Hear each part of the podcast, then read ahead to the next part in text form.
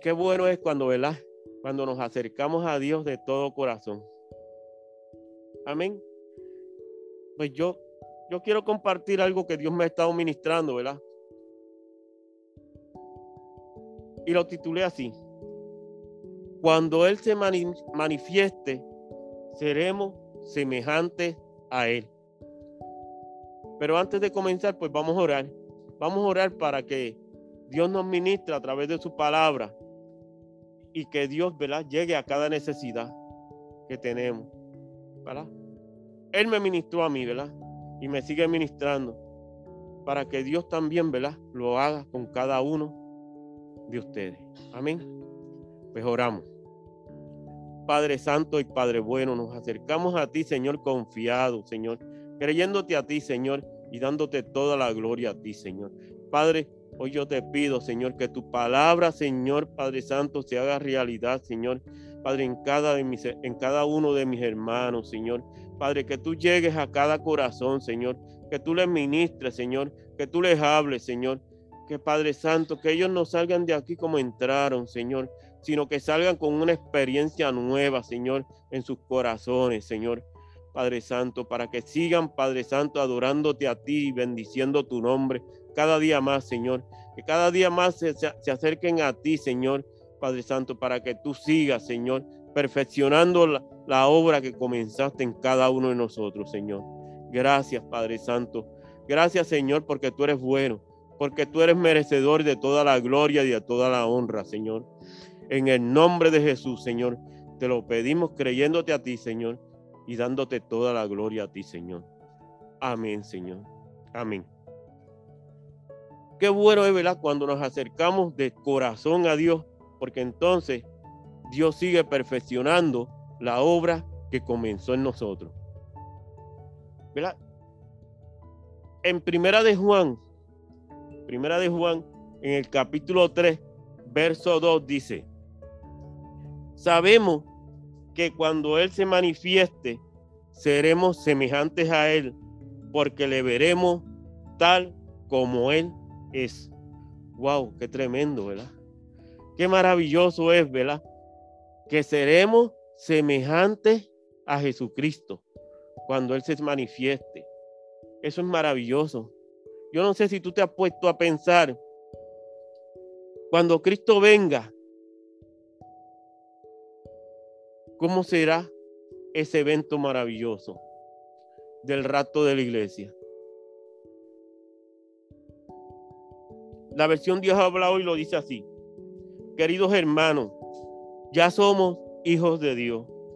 Y aunque no se ve, no se ve todavía lo que seremos después, sabemos que cuando Jesucristo aparezca, seremos como Él, porque lo veremos tal como es Él. Wow. ¿Tú te has puesto a pensar en eso? ¿Te has puesto a pensar que seremos como Jesucristo cuando Él venga? Primera de Tesalonicenses, capítulo 4, versos 16 y 17.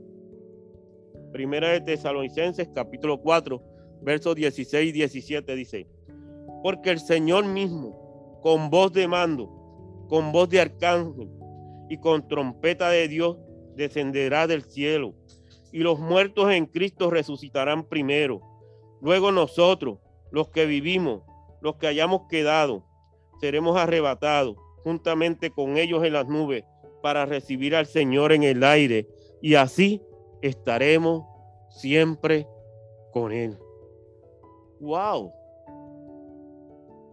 Esa es la maravillosa palabra de Dios, que cuando profundizamos en ella podemos conocer al Dios Todopoderoso, al Dios que no falla, que no miente, que siempre, que siempre cumple sus promesas.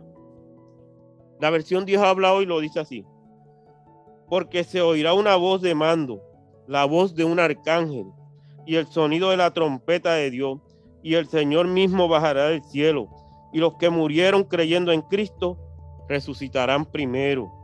Después los que hayamos quedado vivos somos llevados juntamente con ellos en las nubes para encontrarnos con el Señor en el aire. y así estaremos con el Señor para siempre. Qué maravillosa, ¿verdad? Promesa de Dios. Estaremos con el Señor para siempre. El evento más importante de la historia está a punto de ocurrir. No sabemos cuándo será, pero sabemos que está cerca. Pero lo que sí sabemos es que va a ocurrir y ese evento es el rapto de la iglesia. Así que habrá un momento bien especial. Cuando suene la trompeta y se nos, se nos dará un regalo, es un beneficio del nuevo nacimiento en Cristo Jesús. Que es un cuerpo, un, un cuerpo glorificado como el de Cristo. ¡Wow! Un cuerpo maravilloso, un cuerpo glorificado como el de Jesucristo. Cuando tú aceptaste a Jesucristo como como tu Salvador, tú naciste de nuevo. Tú viniste a ser una nueva criatura. Las cosas viejas pasaron, todas son hechas nuevas. Y ahora tienes la esperanza de que un día cuando Jesucristo venga, irte con Él y tener un cuerpo maravilloso, un cuerpo glorificado como el de Jesucristo, que, que rompió con la ley de la gravedad. Yo no sé cuántos se acuerdan del pasaje de la transfiguración de Jesucristo, ¿verdad? Que se fue para el cielo y en vez, ¿verdad? Que, que, dicen que las cosas suben y tienen que bajar, Él no bajó. Él siguió subiendo y se fue para el cielo. Aquellos creyentes llenos del Espíritu Santo, hombres y mujeres, que abrieron sus corazones a Cristo y dan frutos que son agradables al Señor y testifican las grandes cosas que el Señor ha hecho en sus vidas, son los que van a ir al cielo con un cuerpo extraordinario de gloria. Dios no quiere que nadie se quede aquí, sino que todos vayamos al encuentro de Él en las nubes. Jesucristo, el Hijo de Dios, cuando resucitó, estuvo con los discípulos 40 días y después subió a los cielos con un cuerpo glorificado, inmortal, un cuerpo de gloria. Todo el poder de Dios está en ese cuerpo. Y cuando Él se manifieste para levantar a su pueblo, seremos semejantes a Él. Gloria a Dios, ¿verdad? Esto es maravilloso, saber que vamos a ser semejantes a Jesucristo. Cuando se manifieste, seremos semejantes a Él.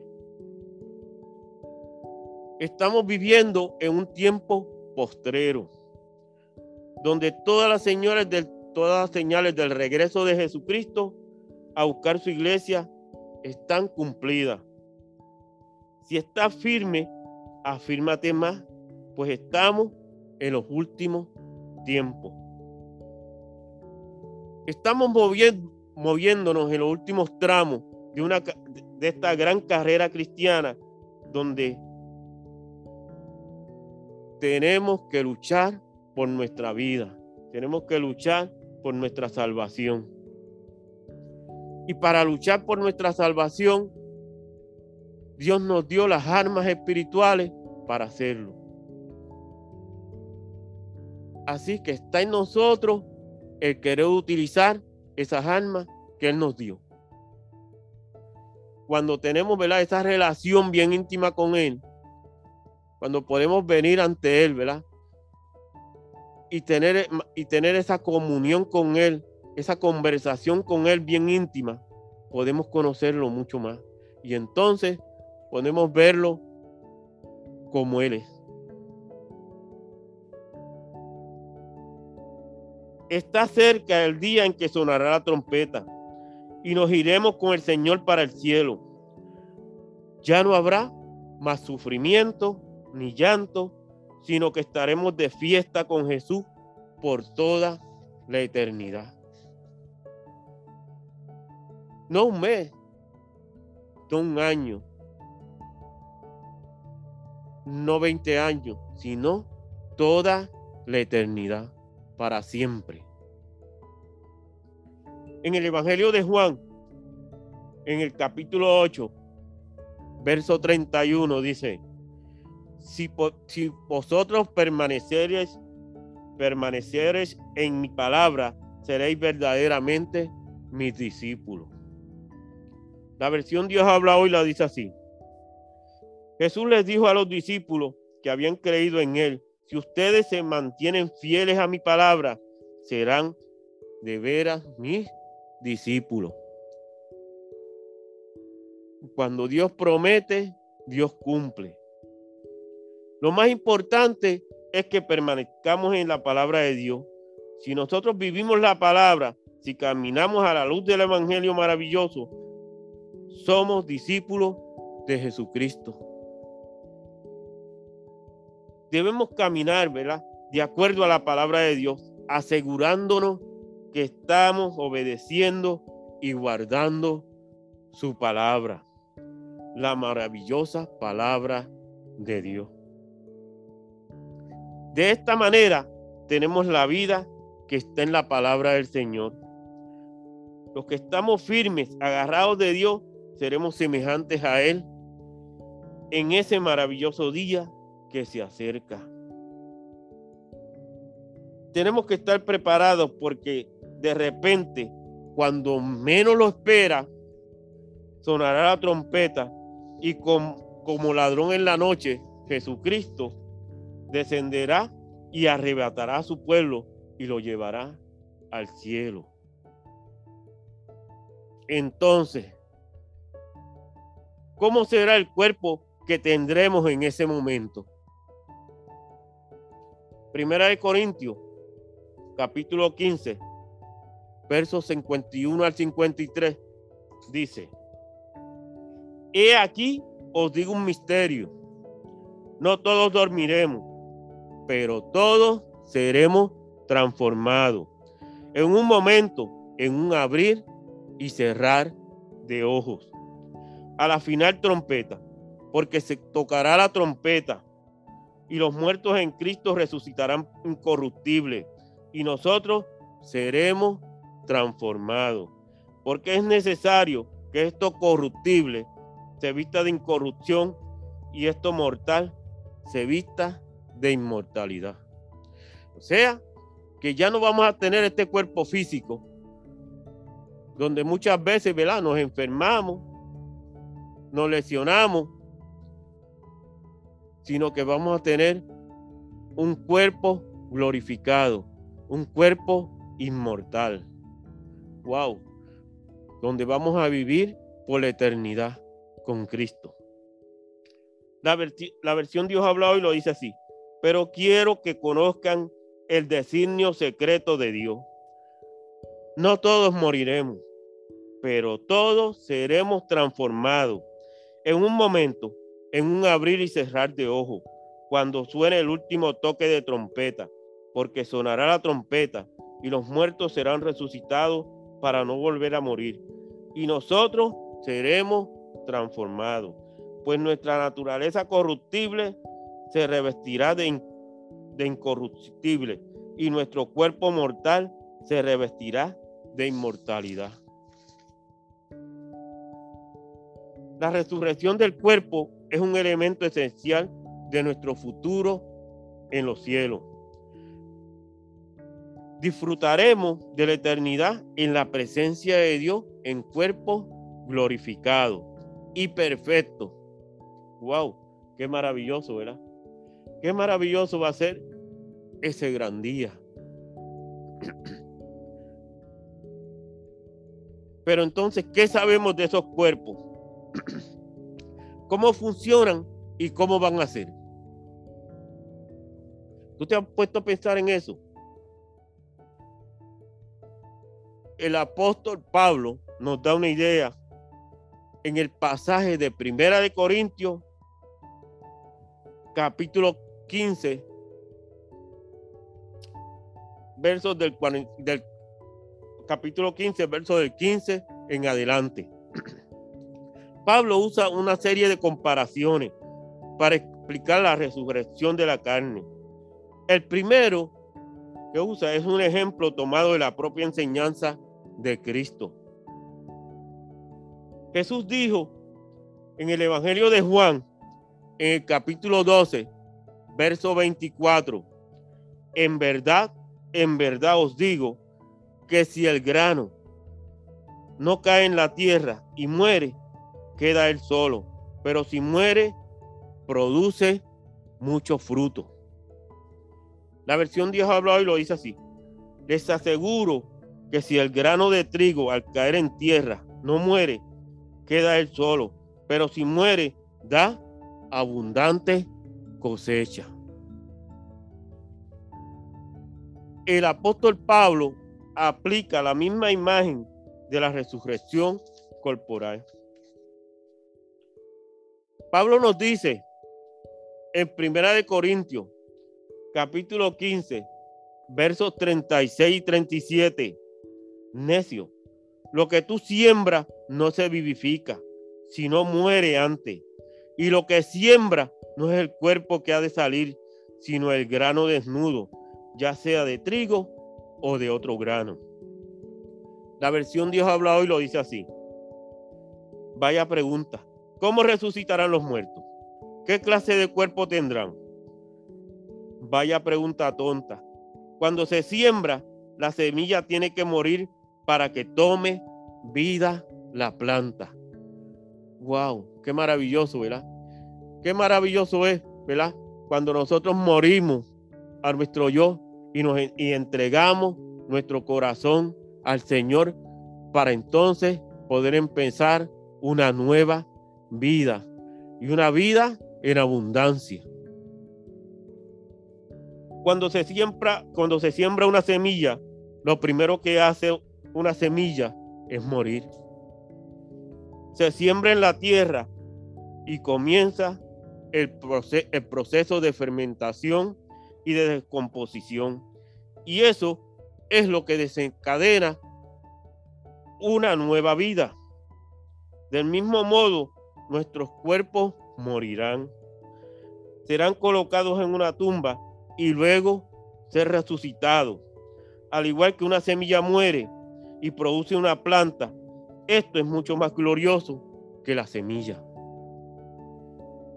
Además, la semilla contiene el patrón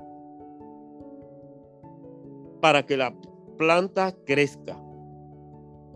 Todo el código genético de todo un árbol de roble está contenido dentro del núcleo de la bellota. Del mismo modo, nuestros cuerpos resucitados tienen un parecido con el cuerpo que es sepultado, pero con mucho mayor gloria. Vamos a ser nosotros mismos, solo que perfectos. Y la descomposición de lo terrenal solo facilitará la reconstrucción de una resurrección del cuerpo glorificado, con ninguno de los defectos de enfermedad, de llanto, de tristeza, de lágrimas, pero con todo lo necesario para llevar una vida perfecta en el cielo. Eso resume a la pregunta, ¿cómo resucitarán los muertos? Y Pablo emplea una segunda ilustración para responder a esta pregunta. ¿Con qué clase de cuerpo viene? La pregunta, ¿verdad? Sugiere que es absurdo pensar que la carne humana normal sería apta para la vida en el cielo. La respuesta de Pablo señala que es absurdo pensar en la resurrección del cuerpo como carne humana normal. Después de todo, incluso de nuestro conocimiento terrenal limitado. Y Pablo nos dice en Primera de Corintios, capítulo 15, verso 39, no toda la carne es la misma carne, sino que una carne es la carne de los hombres, otra carne la de las bestias, otra la de los peces y otra la de los aves. La versión Dios ha hablado y lo dice así. No todos los cuerpos son iguales. Uno es el cuerpo del hombre, otro el de los animales, otro el de las aves y otro el de los peces. El cuerpo resucitado será sin duda una variedad diferente de carne de lo que conocemos por la experiencia terrenal. Será carne literal, pero gloriosamente y perfectamente hecha. Será tan diferente de nuestra carne terrenal como la carne de pescado lo es de la carne de ave. Haciendo otra comparación, Pablo dice en Primera de Corintios, capítulo 15, versos 40 y 41.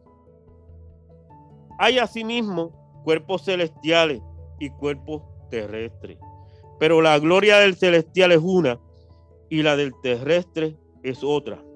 Hay una gloria del sol y otra gloria de la luna y la, y la gloria de las estrellas, pues una estrella es distinta de otra estrella en gloria. La versión Dios habla hoy lo dice así. Del mismo modo, hay cuerpos celestes y cuerpos terrestres.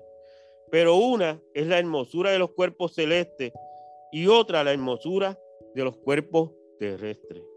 El brillo del sol es diferente del brillo de la luna y del brillo de las estrellas. Y aún entre las estrellas, el brillo es una, es diferente de la otra puesto que Dios hizo todo, desde la más diminuta criatura microscópica de una, de una galaxia máxima llena de sistemas estelares. Él puede hacer cualquier tipo de cuerpo que Él quiere. La creación de Dios está llena de una infinita variedad. Wow, qué tremendo es, ¿verdad? Saber que cuando vayamos al cielo vamos a tener un cuerpo glorificado, que nos vamos a conocer cada uno de nosotros, que nos vamos a parecer como somos ahora mismo, pero con un cuerpo inmortal, no con este, ¿verdad? Que se enferma, que si me caigo me puedo lesionar, ¿verdad? Que, que sufro, que lloro, sino con un cuerpo glorificado, un cuerpo inmortal, un cuerpo que no se enferma, un cuerpo donde vamos a estar disfrutando de la presencia de Dios por toda la eternidad. Y eso es lo más, lo más maravilloso, ¿verdad? Que tenemos. Entonces, poniendo todos estos ejemplos juntos, Pablo concluye, lo mismo sucede con la resurrección de los muertos se siembra en corrupción y se resucita en incorrupción. Se siembra en deshonra, se resucitará en gloria. Se siembra en debilidad, se resucitará en poder. Se siembra un cuerpo natural, resucita un cuerpo espiritual. Si hay un cuerpo natural, también hay un cuerpo espiritual. Wow, qué maravilloso, ¿verdad? Qué maravilloso es que podamos, ¿verdad? Tener la esperanza de ese, de ese cuerpo que Dios nos va a dar por toda la eternidad. Pero para eso tenemos que caminar como dice la palabra. Como Jesús caminó. La versión Dios habla hoy de Primera de Corintios, capítulo 15, versos 42 al 44, dice así. Lo mismo pasa con la resurrección de los muertos. Lo que se entierra es corruptible. Lo que resucita es incorruptible. Lo que se entierra es despreciable. Lo que resucita es glorioso. Lo que se entierra es débil. Lo que resucita es fuerte. Lo que se entierra es un cuerpo material, lo que resucita es un cuerpo espiritual. Si hay, si hay cuerpo material, también hay cuerpo espiritual. Todo, todo esto para decir que en el cielo tendremos cuerpos reales que serán permanentemente y eternamente perfectos. Nunca vamos a tú nunca vas a mirar en un espejo y observar arruga o, o caída de pelo, de cabello, ¿verdad? Qué bueno, ¿verdad? Qué maravilloso es que nunca vas a ver una arruga, ¿verdad? En tu rostro. Que nunca, ¿verdad? Vas a ver que se te cae el cabello en ese cuerpo glorificado. ¿Verdad? Ni los dientes, ¿verdad? Ni nada, ¿verdad? Porque ni vamos a tener enfermedad, ni nos vamos a lesionar, ¿verdad? ¿Por qué? Porque ese va a ser un cuerpo glorificado donde vamos a vivir para siempre, con Dios en el cielo.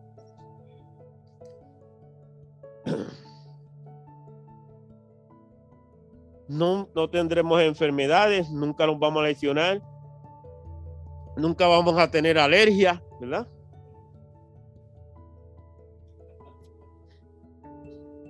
qué bueno, ¿verdad? Qué bueno, qué maravilloso es, ¿verdad? Cuando podemos pensar, ¿verdad? Que va a ser un cuerpo perfecto. Porque ahora mismo, ¿verdad? Este cuerpo no es, no es perfecto. Muchas veces nos enfermamos, muchas veces se nos olvidan las cosas. Se están riendo, parece que, que a alguien le está pasando. Qué bueno es, ¿verdad? Cuando pensamos, ¿verdad? que ese cuerpo maravilloso va a ser eterno. Porque vamos a estar con Dios para siempre. Y sin duda vamos a tener habilidades sobrenaturales en los cielos.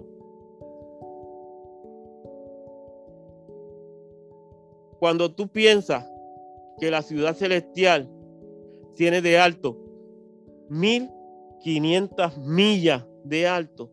Wow, ¿cómo será eso? ¿Será bajita? Bien alta, ¿verdad? Para llegar a la cima, necesitarás un ascensor.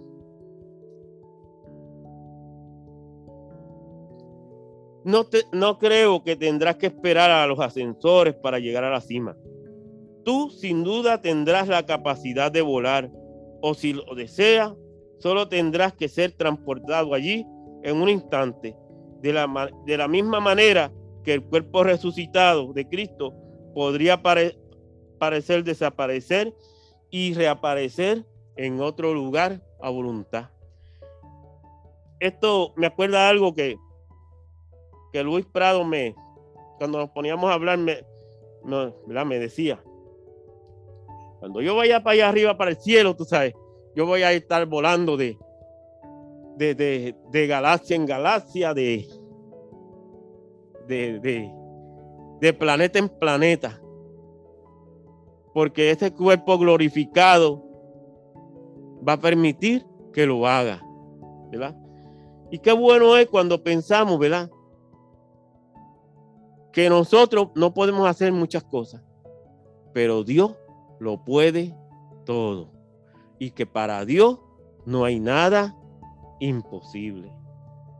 Wow, qué bueno, ¿verdad? Qué maravilloso, ¿verdad? Es cuando pensamos, ¿verdad? Por eso es que nuestra amada hermanita Cuchi tiene ahora mismo ese cuerpo glorificado, ese cuerpo maravilloso, ese cuerpo que va a durar para siempre. Y que algún día también nosotros lo vamos a tener. Pero que tenemos que sí, seguir andando en la palabra de Dios. Gloria a Dios, ¿verdad?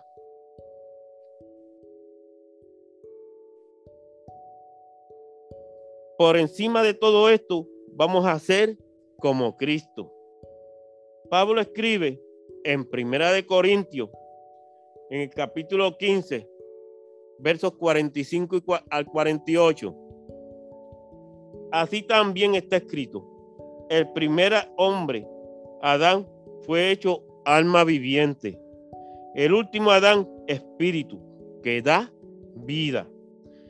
Sin embargo, el espiritual no es primero, sino el natural. Luego, el espiritual. El primer hombre es de la tierra terrenal. El segundo hombre es del cielo. Como, como es el terrenal, así son también los que son terrenales. Y como es el espiritual, así son también los que son espirituales. La versión Dios ha hablado y lo dice así. Así dice la escritura. El primer hombre, Adán, se convirtió en un ser viviente. Pero el último Adán se convirtió en espíritu que da vida. Sin embargo, lo espiritual no es primero, sino lo material. Después lo espiritual. El primer hombre hecho de tierra era de la tierra. El segundo hombre es del cielo. Los cuerpos de la tierra son como aquel hombre hecho de la tierra. Y los del cielo son como aquel que es del cielo. Wow. Qué maravilloso, ¿verdad? Y qué maravilloso es, ¿verdad? Cuando tenemos la esperanza de que si caminamos, ¿verdad? Como Jesús caminó, ¿verdad? Si seguimos caminando de acuerdo a las enseñanzas que nos dio Jesucristo, podemos llegar un día a tener ese cuerpo glorificado, ese cuerpo que va a vivir para siempre, glorificando a Dios y dándole toda la gloria al Señor de señores y Rey de reyes. Wow. Qué bueno es, ¿verdad? Cuando podemos acercarnos a Dios sabiendo que Él tiene los abrazos abiertos para que nosotros nos acerquemos a Él y vengamos confiados, creyendo, ¿verdad? Que Él escucha nuestras peticiones y creyendo que Él escucha nuestro clamor. En este pasaje, Pablo contrasta las cabezas de dos familias. Adán es nuestro padre según la carne, lo que significa que Él es la cabeza de la raza humana. Cristo es la cabeza espiritual y la primera entre la raza redimida. Al igual que nuestros cuerpos terrenales son descendientes del, del de Adán para parecernos a Él, así en el cielo seremos semejantes a Jesucristo, que es incorruptible, eterno y glorificado, poderoso y espiritual. Wow, qué maravilloso, ¿verdad? Y qué maravilloso es, ¿verdad? Que cuando podemos, ¿verdad? Mantener esa comunión y esa relación íntima con Jesús, con, Jesús, ¿verdad? Y Dios nos da, ¿verdad? Las palabras necesarias para tú compartir tus experiencias con las vidas que te rodean. Cuando compartimos, ¿verdad? Nuestras experiencias que tenemos en Cristo con las vidas que nos rodean, va a pasar algo maravilloso. Y es que las personas se van a acercar a Dios. Y cuando eso pasa, ocurre, ocurre un milagro maravilloso. Las personas aceptan a Jesucristo como su Salvador y ocurre un nuevo nacimiento en sus vidas. Sus vidas cambian. Como ha ocurrido con nosotros, cuando nosotros aceptamos a Jesucristo, no volvimos a ser la persona que éramos antes, sino que ocurrió una transformación en nuestras mentes y en nuestros corazones. Y así podemos ver que las personas pueden también recibir este cuerpo glorificado. Cuando tú, ¿verdad? Cuando tú vienes y hablas a las demás vidas de las experiencias que tú tienes en Cristo, no tan solo edificas a otras vidas, sino que Dios te edifica a ti también. Porque cuando tú hablas de tus experiencias en Cristo con otras vidas, por lo menos mi experiencia es que yo salgo como en las nubes. ¿Sabes? Yo salgo con una experiencia nueva en mi vida. Y muchas veces, ¿verdad? Las personas te dan las gracias, otras salen llorando. Hay personas también que, que, no, que no te aceptan lo que tú dices. Pero lo importante es cuando tú ves que la persona acepta a Jesucristo o acepta que tú hagas una oración por ellos, tú ves la gloria de Dios. Porque esas personas están reconociendo que necesitan a Dios. Como un día nosotros reconocimos que necesitamos a Dios. Yo no sé, ¿verdad? ¿Cuál ha sido tu experiencia? Pero mi experiencia fue esta. Yo no usaba drogas, yo no, no bebía bebidas alcohólicas, yo no fumaba. Mi vida eran los estudios y los deportes. Jugué béisbol doble A, clase A. Eh, gané muchos premios, jugador más valioso, qué sé yo. Pero cuando yo llegaba a mi casa y estaba en mi cuarto solito, todo eso pasaba. Estaba yo solito ahí. Y ya no había alegría. Estaba yo solito ahí. Y ese vacío estaba en mi vida. Y solamente ese vacío lo puede llenar Jesucristo en tu vida. Y eso pasó. Cuando yo acepté a Jesucristo como mi Salvador, ese vacío se fue.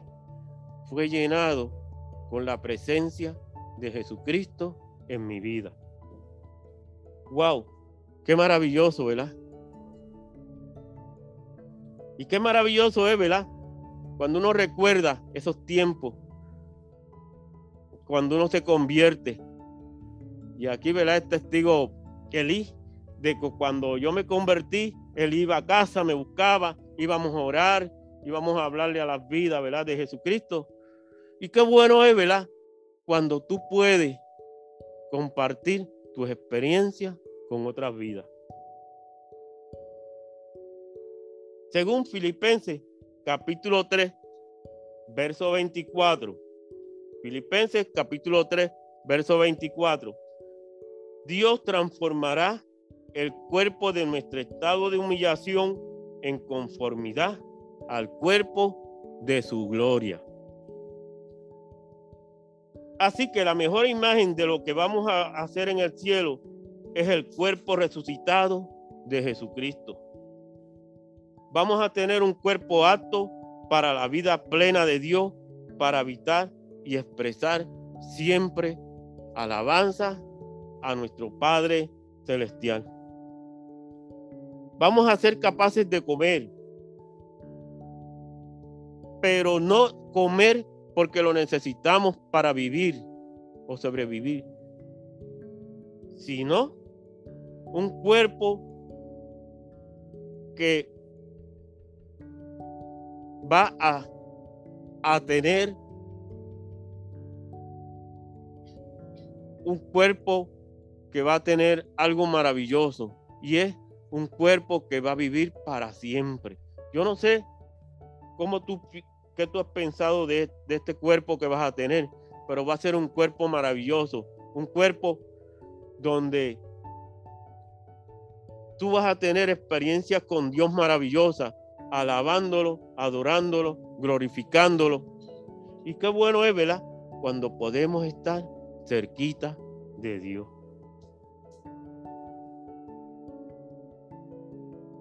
Vamos a tener un cuerpo que nos vamos a poder mover a nuestro antojo por el espacio y la materia.